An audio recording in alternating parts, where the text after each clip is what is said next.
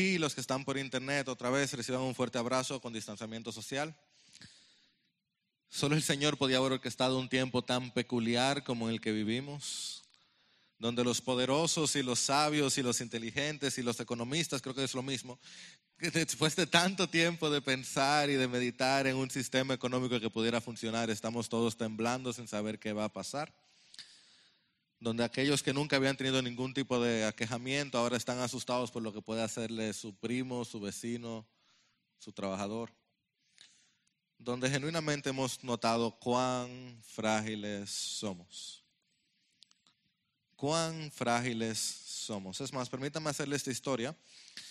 Temprano este año, los hermanos de nuestra iglesia hermana, la IBCJ, me pidieron que compartiera con ellos en un retiro que tenían para sus jóvenes. Eran como unos 200 muchachos y era en Jarabacoa. Y usualmente si a mí me invitan a Jarabacoa, yo digo que sí, porque soy un profundo apasionado de esa tierra.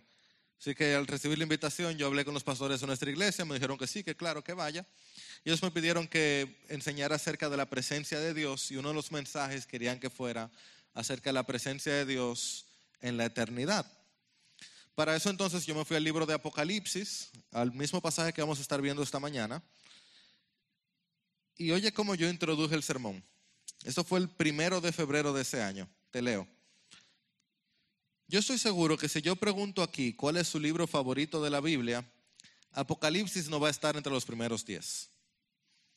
Ese es uno de esos libros que son populares, pero nadie sabe bien de qué es lo que habla. La gente lo lee y sabe que hay bestias y hay señales y cosas, pero no tienen una buena idea de qué es lo que está pasando ni qué significa. Y decía yo, primero de febrero, es como el coronavirus, que uno habla de eso, pero no sabe qué es eso. ¿Qué hubiera sabido yo que un mes después nuestro país entraría en cuarentena, de la cual pues básicamente estamos saliendo para volver a entrar? ¿Qué sabía yo? Que el primero de febrero se sentiría hoy como hace un millón de años, como si hubieran pasado tres años de ese momento que estábamos todos juntos adorando, sin ningún tipo de mascarillas. Era como otro mundo, ¿no es cierto? El mundo hace, antes del coronavirus, eran como otros tiempos. Pero así de frágiles somos. Así de frágiles son nuestras instituciones, nuestra fortaleza, nuestros cuerpos. Pero aunque suene cliché, Dios no es frágil. A Dios nada lo toma por sorpresa, nada se escapa de sus planes, nada se escapa de sus propósitos. Él no permite que pase nada o Él no ordena que pase nada que no sea para su gloria y nuestro bien. Porque si algo yo puedo decir con total certeza es que Dios nos ha afligido, Dios nos ha humillado, pero Dios no nos ha abandonado. Dios no nos ha dejado ni se ha alejado de nosotros, sino que está cerca, tan cerca o quizás más cerca que antes. Y dicho eso, yo quiero pedirles que abran sus Biblias en Apocalipsis capítulo 21. Estaremos leyendo el versículo 1 al 8. Apocalipsis 21, abran o enciendan sus Biblias allí.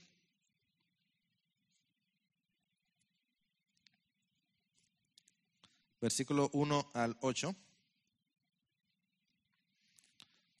Estoy leyendo de la Nueva Biblia de las Américas y esta es la palabra de Dios.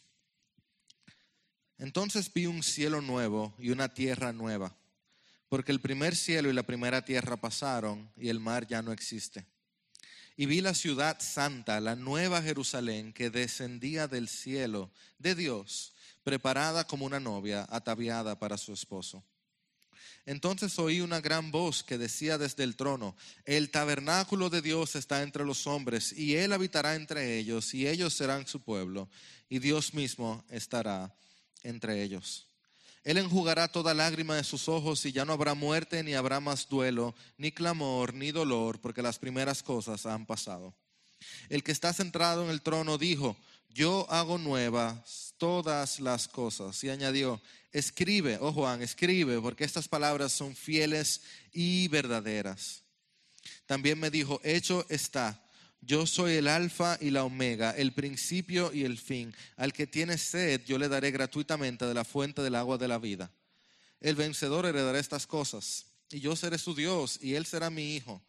Pero los cobardes, incrédulos, abominables, asesinos, inmorales, hechiceros, idólatras y todos los mentirosos tendrán su herencia en el lago que arde con fuego y azufre, que es la muerte segunda. Señor, si esta es tu palabra y si tú le dijiste a tu siervo que lo escribiera porque esto era fiel y verdadero, Señor, esto es fiel y verdadero. Esta realidad es más real que lo que vemos cada día.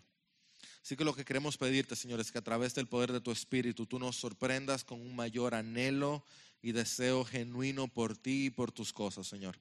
Quita del medio cualquier distracción, quita del medio cualquier debilidad. Pon nuestros ojos, nuestra mirada en ti, pon nuestros oídos, Señor, en tu palabra, pon nuestros labios en tu palabra, de manera tal, Dios, que salgamos de aquí con una sed satisfecha por ti, pero un profundo anhelo por verte cara a cara en tu tabernáculo en la santa ciudad. Danos un mayor deseo de gloria, en el nombre del Hijo. Amén. Esta es la segunda vez que predico este sermón, lo prediqué hace unos minutos y yo sabía que, que iba a pasar, que alguien me iba a preguntar, Jairo, ¿y por qué Apocalipsis? Porque como que estos tiempos ya son como Apocalipsis, tú sabes, como que no es necesario predicar este libro, porque usualmente vemos el libro de Apocalipsis como algo, como que da medio, medio miedo. O sea, tu hijo te pide leer la Biblia y tú nunca le dices que lea Apocalipsis. Y cualquiera pudiera pensar, ¿por qué no hablar un poco de la gracia u otra cosa así? Porque es que como decía al principio, Apocalipsis es un libro que todos conocemos, pero no estamos tan familiarizados con él. Porque cometemos el error de pensar que Apocalipsis es un libro de terror, cuando de hecho Apocalipsis es un libro de esperanza. Apocalipsis es la tilde sobre la I del sí a la pregunta de si Dios gana, a la pregunta de si Dios es bueno, a la pregunta de si Dios nos ama. Apocalipsis es el tilde de lo que empezó en Génesis. Si Génesis es el érase una vez, o como dice el texto, en el principio, Apocalipsis es el felices para siempre. De manera particular, estos dos capítulos, el 21 y el 22, son el cierre de toda la historia de la redención, que bien empezó con un problema, pero terminó con una gloria.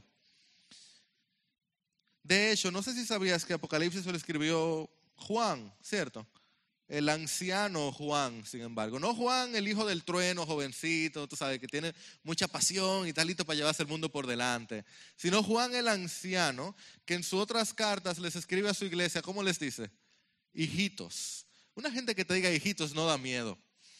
Este es el, apóstol que ya ha visto morir a sus mejores amigos, él ha visto morir a Pedro y a Pablo. Él escribe este libro al final del primer siglo, año 95, 98, al final del primer siglo, el último de los apóstoles con vida. De hecho, Juan había sido, dice la tradición que Juan había sido lanzado a aceite hirviendo y no se quemó, no tuvo ningún tipo de daño. Cuando, cuando el emperador ve que Juan sobrevive a aceite hirviendo, decide enviarlo a la cárcel, a una isla la isla de Patmos, que es donde él recibe esta revelación de parte de Dios. Alguien que ha sufrido así, alguien que ha vivido así, alguien que ha amado así, no va a escribir un libro para asustarnos. Él escribe este libro a un grupo de iglesias para alentarlos, con el propósito de que tengan esperanza al ver la tribulación que estaban viviendo y que se aproximaba. El deseo de Juan, más bien el deseo de Dios para con el libro de Apocalipsis es que tú y yo al leerlo salgamos con un mayor deseo por Dios, con un mayor agradecimiento por el Evangelio del Cordero Inmolado, quien es digno, por una mayor dependencia del Espíritu de Dios para vivir esta vida, con un mayor anhelo del cielo y con una mayor esperanza para hoy. Porque déjame decirte que sin esperanza no se puede vivir. El pastor Tim Keller lo decía muy bien. Él dice, la manera en que vivimos hoy está completamente controlada por lo que nosotros creemos del futuro. Hacemos algo hoy dependiendo qué pensamos que va a pasar mañana. Y habla la historia de dos hombres que fueron lanzados en un calabozo. Al primero, justo, justo, justo antes de lanzarlo, delante de él asesinan a su esposa y a su hijo. El segundo, cuando lo lanzan en el calabozo, antes de lanzarlo con estos experimentos crueles, le dicen, mira, tu esposa y tu hijo están bien, no pudimos alcanzarlo. El primero cuenta la historia, pasó muy poco tiempo antes de enfermarse, no quería hacer ninguno de los trabajos que tenía que hacer por delante y al poco tiempo murió.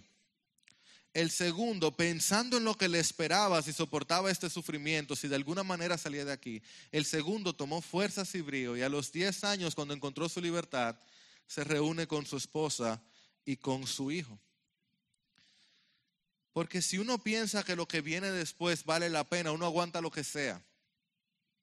Lo que sea se soporta con tal de pensar que el resultado final valdrá la pena. Y eso es la esperanza, ese entendimiento de que lo que viene después vale la pena. Es como si tú tienes un trabajo que no te gusta mucho, pero un ejemplo más práctico, tienes un trabajo que no te gusta mucho, pero digamos que estás ganando dos mil dólares mensuales, entonces lo haces porque tienes un dinerito allí, pero tú, o más que un dinerito, pero tu jefe te dice, mira, yo estoy contento con lo que tú estás haciendo, pero tengo un problema de, cash flow, de, ¿cómo se dice cash flow? De, de efectivo. Entonces yo lo que vamos a hacer, yo te voy a pagar anual en vez de pagarte mensual, pero yo te voy a dar 240 mil dólares al final del año en vez de lo que te tocaría mensual.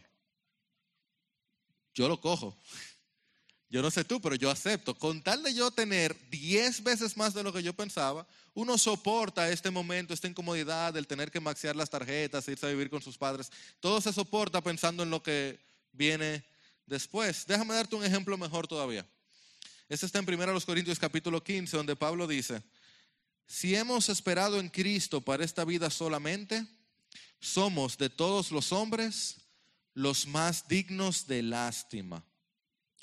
O sea, si nuestro enfoque y nuestra gloria y lo que nos va a ir bien es solamente de este lado, a pesar de que Cristo nos dijo que vamos a recibir de todo al servir, Él lo dice, Él dice que vamos a recibir padre, madre y todo si lo dejamos por Él. Él lo dice y luego pone coma, con tribulación. Y Pablo dice, no, mira, tú, si tú crees que de este lado es que tú vas a tener vida, en buen dominicano tú das pena. El cristiano que entiende que de este lado de la eternidad es que va a recibir los beneficios, es que está luchando por conseguir un poquito de tierra aquí, dice Pablo, no yo, da lástima.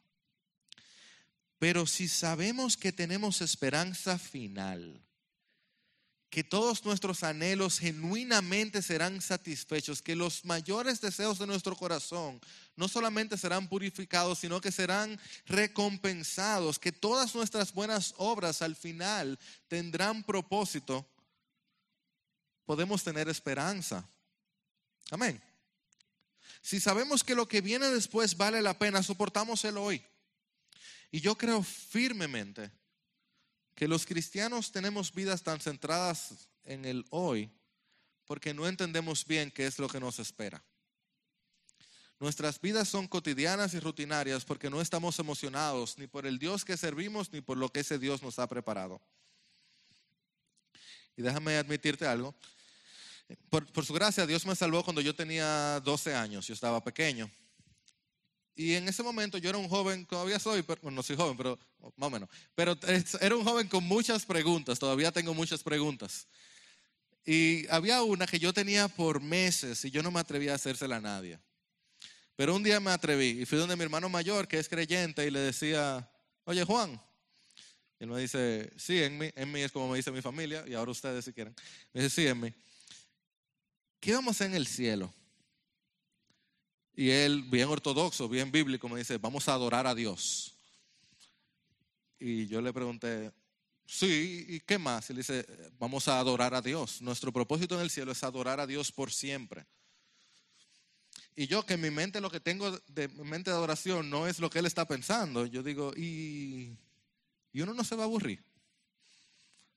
O sea, está bien 100 años, mil años, pero una eternidad adorando a Dios, porque lo que yo tenía en mi mente, y es muy común, es que el cielo era como angelito rosado, una nubecita, un arpa y un piano, tú sabes, eh, una musiquita bien suave, bien bajita, sin batería, algo bien tranquilito y más angelitos.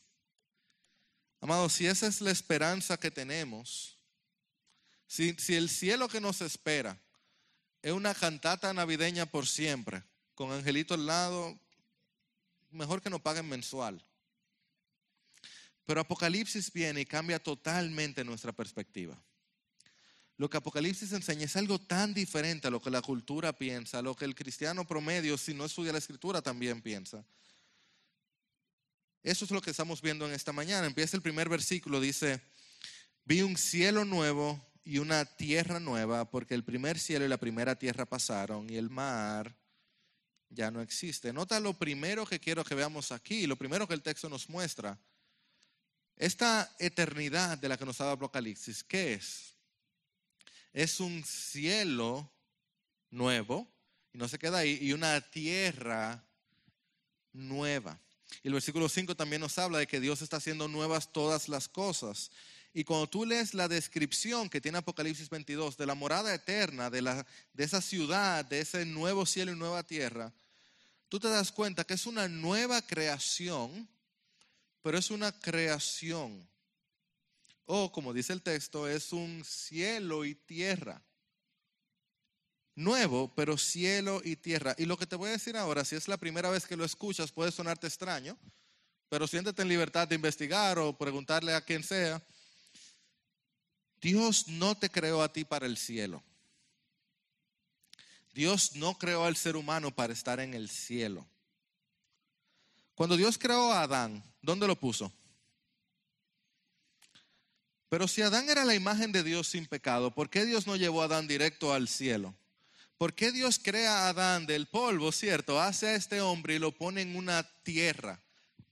Tierra. Que se siente, que se toca, que existe. Quizás es sorprendente para ti saber que Dios no te diseñó para que tú no tengas cuerpo. Dios diseñó al ser humano para ser su representante en la tierra. Y bien, la Biblia claramente enseña que el pecado afectó ese plan. Entra la maldad, entra la muerte, esa buena creación de Dios. Pero Apocalipsis nos muestra que Dios sí logra cumplir su plan de que el ser humano pueda vivir en la tierra de manera perfecta, sin pecado, sin falta, sin dolor, sin muerte, sin llanto. En la tierra, con un cielo nuevo, con seres humanos y con muchas de las cosas que hoy tenemos, pero infinitamente mejores, incomprensiblemente mejores, pero el verdadero cielo es la eternidad en el cielo nuevo y tierra nueva. Jairo, y los que murieron que no están con nosotros, hablamos de ellos en un momento, aquel que está en espera del cielo nueva, tierra nueva, él está en la antesala de la gloria, pasándola súper bien, en la presencia misma de Dios, pero en espera de la resurrección final, donde él también va a poder, él y ella podrán ser partes de esta nueva Jerusalén, de esta entrada a la eternidad de gozo. Es algo similar, aunque por favor, guardando sus distancias, pero es algo similar a lo que acontece si tú tienes un carro muy, muy viejo y desbaratado y en las peores condiciones y luego te regalan un carro nuevo. Que tú sientes como que otra cosa, que tú lo prendes y no suena ¡pum!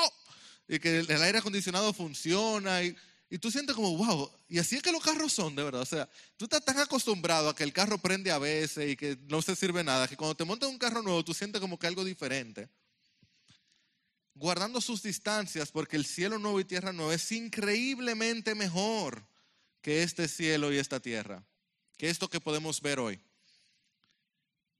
Mejor, pero igual tiene un propósito físico. O dicho de otra manera, el cielo nuevo y tierra nueva es la versión renovada, la versión final, la versión del diseño de lo que esta tierra pudo ser, debió ser, pero no llegó a ser por causa del pecado. Mira lo que dicen los versículos 2 y 3. Vi la ciudad santa, la nueva Jerusalén, que descendía del cielo de Dios, preparada como una novia ataviada para su esposo. Entonces oí una gran voz que decía desde el trono, el tabernáculo de Dios está entre los hombres. Verás, la idea de nuestra cultura es que tú te mueres y si tú estabas en Cristo, o lo que dice la gente, si tú te portas bien, tu alma sube al cielo. Y si tú no estabas en Cristo o te portaste mal, aunque yo creo que nadie en el mundo nadie dice que va al infierno, pero si tú, si tú eres Hitler, ok, si te portas bien, tú subes al cielo. Si tú eres Hitler, tú bajas al infierno. Pero lo que el texto nos enseña no es que el hombre sube a la eternidad, no es cierto. ¿Qué es lo que dice el texto? Que la ciudad santa desciende del cielo. No nosotros subiendo, Dios bajando. No nosotros construyendo nuestra torre hasta llegar donde Dios, sino Dios descendiendo con una ciudad ya construida desde el cielo. ¿Y tú has escuchado algo así alguna vez? Creo que sí, lo tenemos ahí detrás. Porque no es la primera vez que en vez del hombre poder ir donde Dios, Dios desciende hacia donde el hombre. De hecho, ya lo hizo en humillación cuando vino y el anciano de días viene como bebé y pasa por todo el proceso de la biología humana para luego terminar en lo más cruel de la humanidad, siendo crucificado sin culpa, para luego ascender y ser entonces el primer habitante de este cielo nuevo y tierra nueva. Porque de manera similar a como en Jesús Dios descendió a los hombres, la eternidad no es nosotros subiendo, sino Dios descendiendo con una santa ciudad. ¿Y tú notaste eso? ¿Qué es lo que desciende? ¿Una qué? Una ciudad. Una ciudad santa, una ciudad. Como les mencioné, Apocalipsis es el final de la historia que inició en el Génesis, ¿no es cierto? Es el, libro que le pone el sello de que sí, todo esto es verdad. Súper. ¿Dónde inició la historia? ¿En qué lugar? En un huerto, decimos en Reina Valera. ¿Qué es un huerto? Un jardín. ¿Y dónde termina? ¿Lo notaron? La historia de la humanidad empieza en un jardín, un lugar idílico, muy bonito, aquí agachadito, donde uno recoge las cosas. Termina en una ciudad vivo, más grande, lleno de todo. De hecho, en un jardín no cabe una ciudad, pero en una ciudad, ¿cuántos jardines no caben? ¿Cuánto superior no es una ciudad a un jardín? Porque la historia de la redención es una historia de progreso y avance. Dios no se queda quieto. El Padre trabaja y siguió trabajando hasta llevarnos a esta ciudad santa. Pasamos de un buen jardín, un lugar perfecto, sin falta, no había ningún problema allí, a una ciudad santa, aún mejor, porque solamente Dios puede tomar lo perfecto y hacerlo mejor. El apóstol Juan nos está dejando ver que al final de la historia, los creyentes, así pequeños como somos y frágiles como somos tú y yo, vamos a estar en un mejor lugar que Adán y Eva vamos a estar en un mejor lugar que el, primer lugar, de, el primer paraíso. Vamos a vivir a la ciudad santa que, mira, si Adán no hubiera pecado, hubiera trabajado toda su vida, hubiera tratado de construir una ciudad, lo hubiera logrado, no hubiera quedado mejor que la ciudad que construyó Dios con sus propias manos. Esa ciudad que desciende sigue siendo una ciudad. Entonces volvemos al punto. ¿Qué hay en una ciudad? Pues en primer lugar, y lo más importante de hecho, son los habitantes de esta ciudad.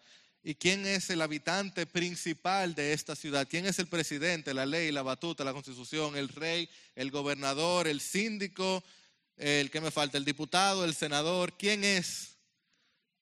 Si no es Cristo Jesús. El que nos dice la palabra que es las primicias de los que durmieron, el que resucitó entre los muertos, Jesús es el spoiler, el preview, es la muestra, el ejemplo de cuáles son los habitantes de la ciudad de Dios. Y yo no sé si tú tenías esto en mente, pero Jesús aún hoy tiene un cuerpo, un cuerpo glorificado que todavía tiene los agujeros, que tiene las cicatrices de la cruz.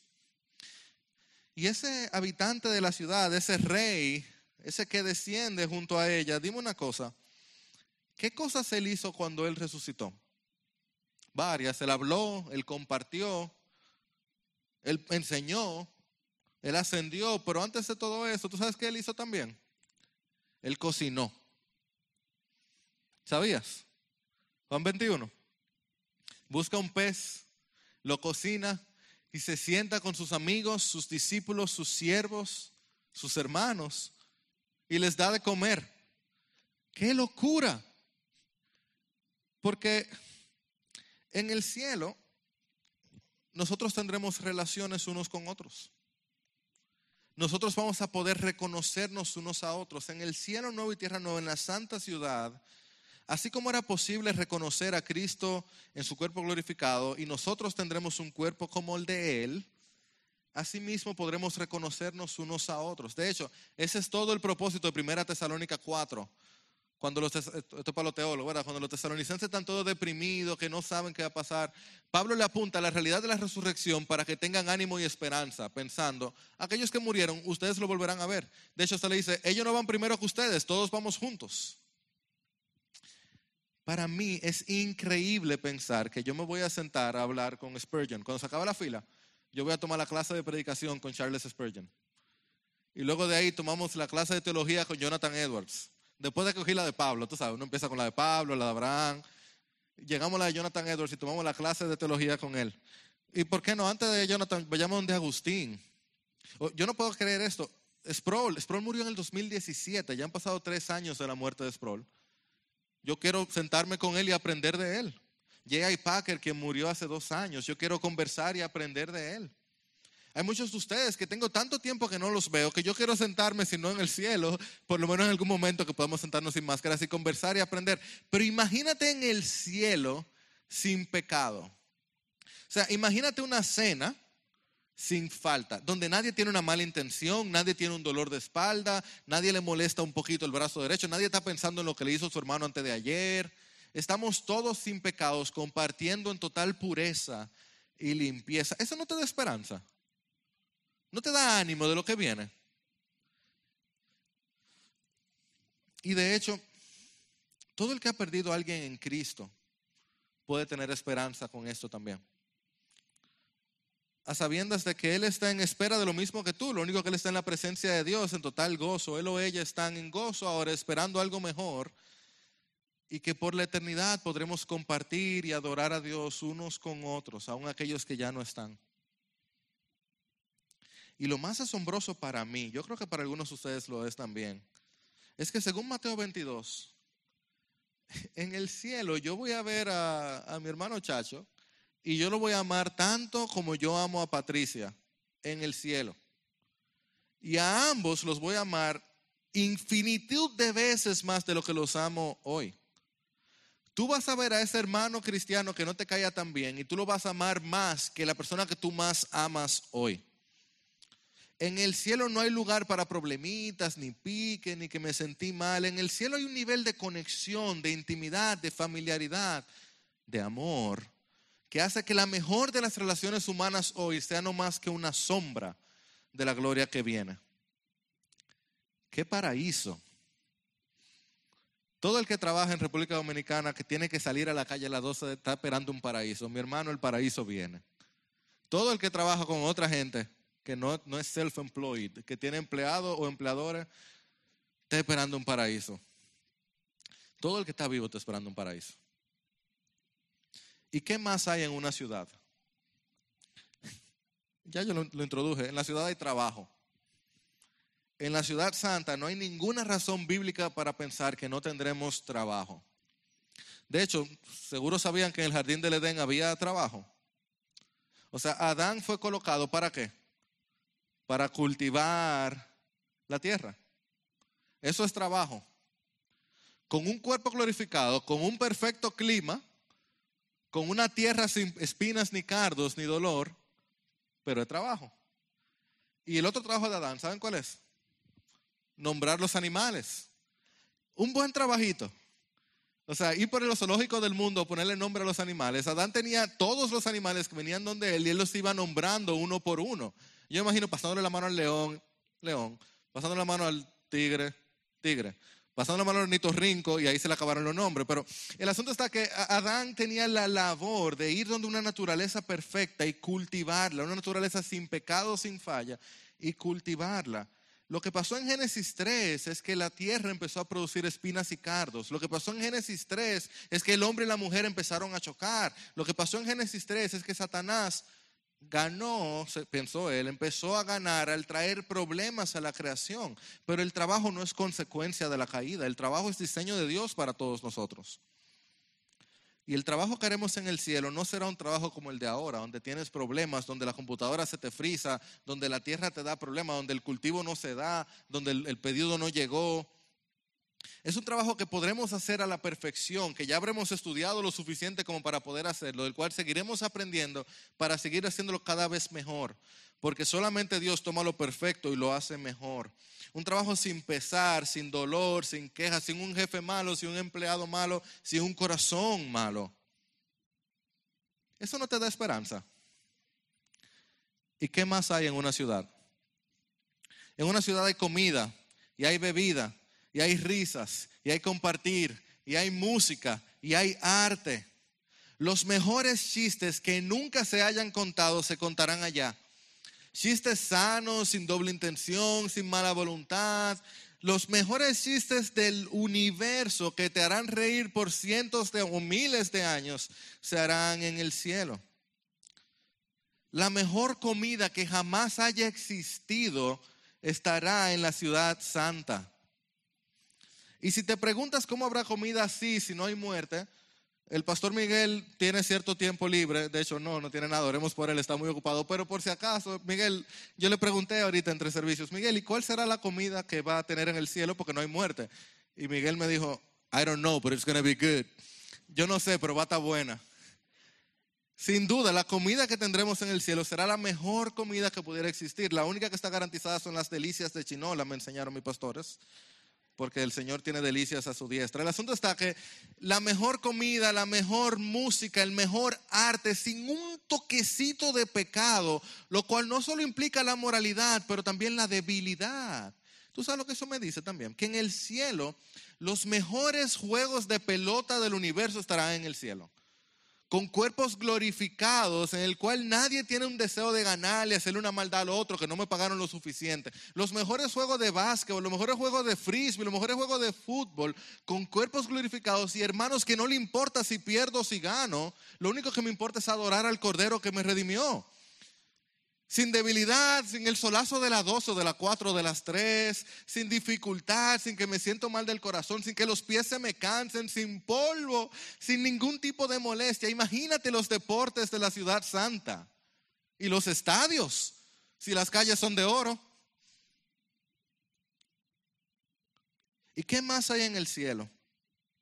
Hay una naturaleza sin pecado.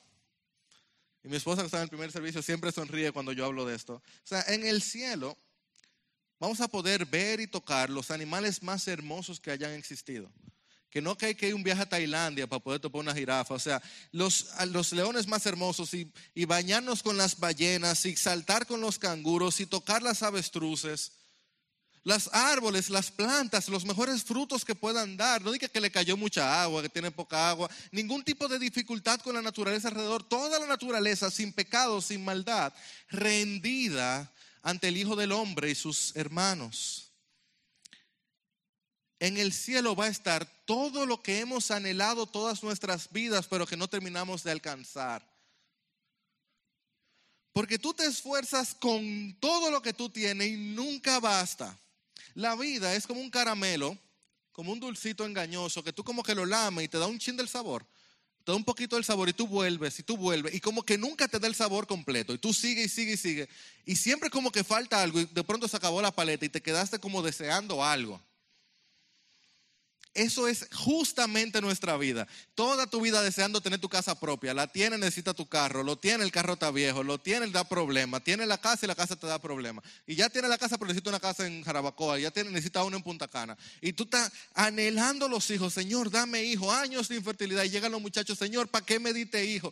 Todo lo que tenemos, el trabajo que hemos soñado, de pronto resulta que era un lavado. O sea, no importa lo que tú hagas, siempre hay un problema.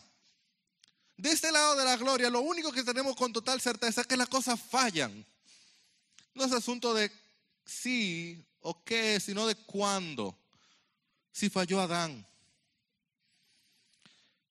Por eso es que Dios no puede darnos la total satisfacción de este lado de la gloria, porque Él tiene para nosotros algo mucho mejor.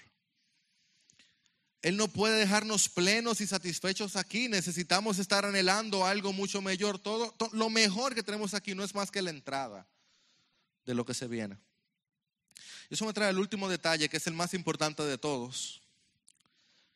Lo que hace al cielo el cielo, lo que hace a la eternidad algo glorioso, es que Dios está ahí.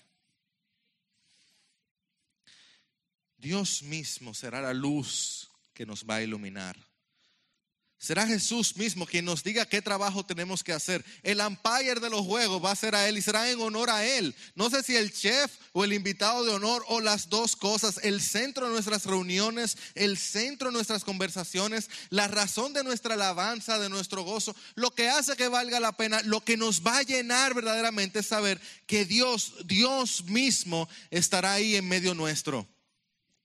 Dice la palabra que el tabernáculo de Dios está entre los hombres, Él habita entre ellos y ellos serán su pueblo. Y dice entonces, Él enjugará toda lágrima de sus ojos y ya no habrá muerte, no habrá más duelo, no más clamor, no más dolor, no más mascarillas, ni coronavirus, no más problemas porque las primeras cosas han pasado. Es decir, que en el cielo nuevo y tierra nueva no hay necesidad de querubines que nos separen de la presencia de Dios, no hay necesidad de sacrificios que nos limpien, no es necesario sacerdotes que intermedien, ningún tipo de ritual para purificación. Dios, Dios mismo, descubierto completamente toda su presencia, eso que uno ha anhelado y siempre se queda corto que tú sientes como un poquito, pero se te acaba y tú, ay, si yo pudiera quedarme ahí, tú vives ahí. Eso que Pedro deseó, que decía, se volvió loco, decía, yo no sé lo que estoy diciendo, pero si podemos hacer algo aquí para quedarnos aquí. Eso que Moisés apenas vio de espalda y quedó con el rostro brillando tanto que los israelitas le decían, cúbrete, cúbrete, que yo no aguanto. Esa es nuestra nueva normalidad. Ese es nuestro día a día. Eso que nuestras almas más anhelan, el sentimiento más profundo de cercanía, de intimidad, de plenitud, de paz, de sabiduría, de gloria. Dios, Dios mismo estará ahí con nosotros por siempre y para siempre. Dios andará con nosotros, Dios jugará con nosotros, Dios comerá con nosotros, Dios vivirá con nosotros y Dios recibirá nuestra adoración por siempre y para siempre. ¿Eso no te da esperanza? Nosotros tendremos toda la eternidad para aprender de Él, directamente de Él, sin intermediarios. Ahí sabremos por fin quién escribió Hebreos. Pero yo creo que tendremos tantas otras cosas que preguntar luego de un par de millones de años de adoración y luego de un par de millones de años de preguntas y respuestas, esos eran los mejores miércoles de pregúntale a tu pastor de la historia. Luego de un par de millones de años de preguntas y respuestas, estaremos iniciando el dedito del meñique del conocimiento de nuestro Santo Dios. Como ya les dije, hechos perfectos, mejorando, creciendo aún en la imagen del Hijo de Dios en el conocimiento del Hijo de Dios, pero no para tener la cabeza grande, para seguir adorando su increíble sabiduría, grandeza, bondad y hermoso carácter. ¡Qué bendita gloria! Eso no te da esperanza. Entonces, ¿qué vamos a hacer en el cielo? Le preguntó mi joven, mi niño de 12 años a mi hermano. Mi hermano tenía razón. Vamos a adorar a Dios. Pero recuerda que adoramos a Dios al hablar, al reír, al leer o al vivir. Porque sea que comamos o que bebamos o hagamos cualquier otra cosa, allá verdaderamente lo haremos todo para la gloria de Dios. Adoraremos a Dios con todo lo que somos y con todo lo que haremos y con todo lo que pensaremos y con todo lo que sentiremos. Dios, por fin y para fin, será nuestro todo. Y eso, mi hermano, debe darte esperanza. Porque podemos tener por cierto que las aflicciones del tiempo presente no son dignas de ser comparadas con la gloria que nosotros se ha de manifestar. Y porque déjame decirte algo, yo no soy también cuentacuentos, mi imaginación no da. Todo lo que te he enseñado es algo bíblico, pero mi imaginación, si el Señor lo permite, pero mi imaginación no da. Porque cosas que ojo no vio y oído no oyó son las cosas que Dios ha preparado para los que le aman todo será mucho mejor de lo mejor que pudiéramos soñar. Eso es lo que nos espera. Esa es nuestra verdadera ciudad. Nuestro pasaporte dice Nueva Jerusalén. ¿Y tú sabes algo? Hoy está más cerca que ayer. De hecho, como se ven las cosas, yo no soy profeta ni hijo de profeta, pero pareciera estar muy cerca viendo la panorámica mundial. Y por eso nos decía segunda de Pedro 3, nos hablaba el apóstol que puesto que todas estas cosas han de ser destruidas de esta manera, ¿Qué clase de personas no deben ser ustedes en santa conducta y en piedad? Porque según su promesa, nosotros esperamos nuevos cielos y nueva tierra en los cuales mora la justicia. Porque debo presentarte el final de este pasaje, versículos 6 al 8 de Apocalipsis 21. Dice, también me dijo, hecho está, yo soy el alfa y la omega, el principio y el fin. Al que tiene sed, yo le daré gratuitamente de la fuente del agua de la vida. Y hago una pausa para decirte, si tú tienes sed de Dios, Dios está más que dispuesto a saciarte. Si te sientes un poco frío, un poco alejado, Dios está más que dispuesto a darte lo que tu alma más necesita. Esa fuente de agua de vida brota del costado del madero de Jesús. Y esa fuente es de vida eterna y no se acaba. Ahí cualquiera puede ir y beber y recibir una y otra vez alimento para su alma. El que tiene sed, Dios le dará gratuitamente de la fuente del agua de la vida. El vencedor heredará estas cosas y yo seré su Dios y él será mi hijo. Dice el versículo 7, pero los cobardes, incrédulos, abominables, asesinos, inmorales, hechiceros, idólatras y todos los mentirosos tendrán su herencia en el lago que arde con fuego y azufre, que es la muerte segunda. Amado, los hijos de Dios se comportan de cierta manera. Esa es la verdad de la escritura. El ser hijo de Dios implica no solamente un sello de aprobación, sino un empuje de conducta, un sello de calidad. Los hijos de Dios buscan vivir como hijos de Dios tienen un comportamiento, no que no pecan, pecamos todo el tiempo, pero tenemos un comportamiento, buscamos tener un comportamiento que nos caracteriza, que en este texto implica que los hijos de Dios, en vez de ser cobardes, muestran valentía en vidas de integridad que testifiquen el Evangelio. En vez de ser incrédulos y vivir dudando, los habitantes de la Nueva Jerusalén creen y confían en la bondad y en el carácter y en las promesas de Dios. En vez de tener un comportamiento abominable, los hijos de Dios son amables unos con otros. En vez de ser asesinos, los hijos de Dios son pacificadores y perdonadores unos a otros. En vez de ser inmorales, los hijos de Dios buscan la santidad. En vez de ser hechiceros, los hijos de Dios esperan que Dios actúe usando los medios de Dios y no los del maligno. En vez de ser idólatras, los hijos de Dios depositan todos sus afectos, toda su confianza, todo su amor en Dios. No detrás de los hombres, del amor de los hombres, de la fama, del dinero, de la belleza, de la popularidad, sino detrás de aquel que murió en el madero. En vez de ser mentirosos, los hijos de Dios hablan la verdad en amor unos con otros, confesando sus faltas y perdonando sus faltas si alguno lo ha cometido contra otro.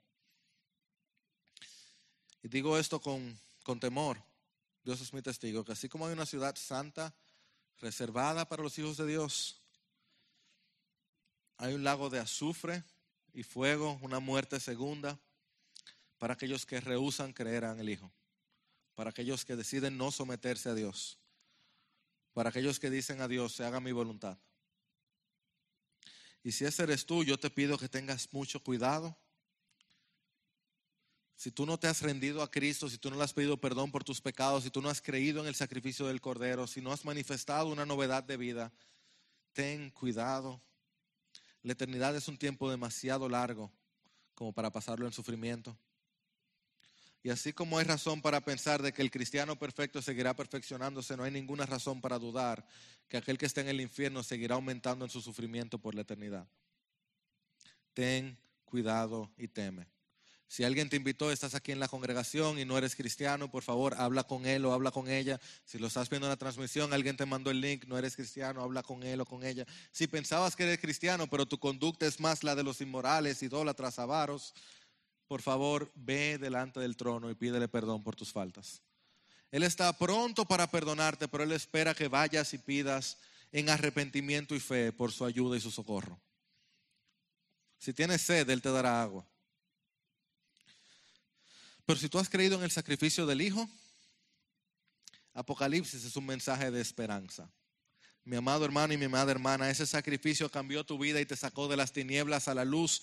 Ahora tú lees lo que viene y lo que ves es gloria, es honor, es victoria, es descanso, es reposo, es lo que has anhelado toda tu vida. Si tú has creído en el Hijo de Dios, tienes una ciudad preparada para ti por la eternidad, hecha por aquel que te amó hasta el punto de dar su vida por ti. Y yo no sé a ti, mi hermano, por eso me da esperanza. Eso a mí me recuerda que esto no es el final. Esta ciudad va en decadencia, este mundo va en decadencia, aún se mejore todo, va de camino a ser destruido por el fuego, pero aquel mundo, oh, aquel, aquel glorioso mundo, ese cielo nuevo y tierra nueva. Señor, ven. Señor, ven. Maranata, regresa. Tu iglesia te necesita, te espera. Estamos alistándonos para estar ataviados cuando regrese el esposo. Ven, por favor, mi Dios. Señor, hemos estado esperándote y te pedimos perdón cuando te esperamos mal, cuando nos dormimos, cuando miramos hacia abajo y no hacia arriba. De verdad, perdónanos, Señor. Perdónanos por poner nuestro deseo tantas veces en las cosas de este mundo, nuestra confianza, nuestra preocupación, nuestro enfoque. Perdónanos, Señor, de verdad. Perdona nuestra mundanalidad. Señor, lo que te rogamos es que tú por favor pongas en nosotros el sentir del peso de gloria. Ayúdanos a apreciar la increíble victoria que el Cordero ha ganado por nosotros. Ayúdanos a recibir el adelanto de esa gloria en el Espíritu, a sentir cada vez más tu presencia en esta tierra de manera tal que nada más satisfaga, que nada más nos llene, que todo lo demás pierda valor al sentir, al saber, al meditar, al orar, al pensar, al entender el glorioso Jesús y la eternidad que tiene preparada para nosotros. Señor, tú eres más real que todo lo demás. Ayúdanos a entender eso. Ayúdanos a esperar en eso en agradecimiento y fe por lo que tú has hecho. Y si alguno no te conoce, Señor, ten misericordia de su corazón y de su condición y dale salvación.